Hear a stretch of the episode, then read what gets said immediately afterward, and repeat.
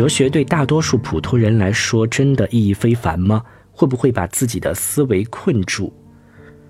然后还有一个问题是，怎么样才能构建自己的哲学思维，有逻辑，能辩证的分析事物？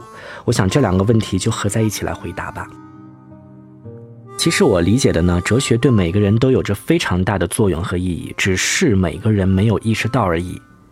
就像刚刚跟大家分享的一样，哲学讨论的理论其实就是我们生活的方方面面，只不过哲学理论是把生活的真相挖掘出来了，上升到了一定的层次。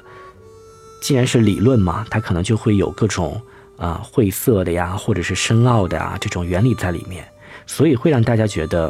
哲学可能离我们的生活太过遥远，但我想说，有过哲学思维的人跟没有接触过哲学的人，气质是完全不一样的。当你在思考什么是存在，生活的意义是什么，这些看似虚无缥缈的问题时，其实你自己的境界跟智慧也是在提升的。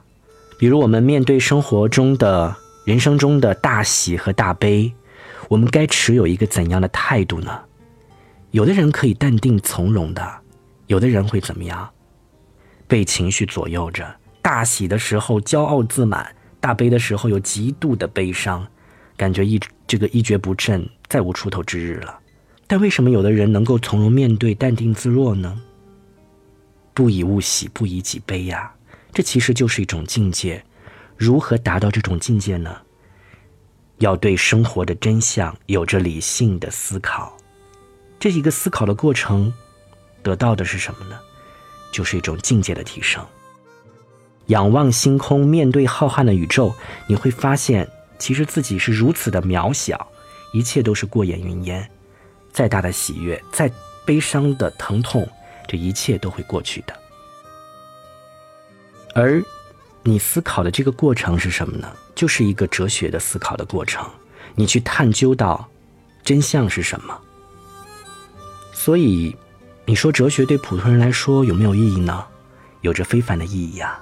只不过，哲学的作用不是立竿见影的，它是一个怎么说呢？是一个潜移默化的过程。它是需要需要一个你长期的一个琢磨，是一个慢工出细活的一个过程，千万不能一蹴而就。所以，哲学其实对大众而言，它真的是每一个人日常生活都需要去接触到的。有一些哲学思维，一定会对每个人的成长都是有意义的。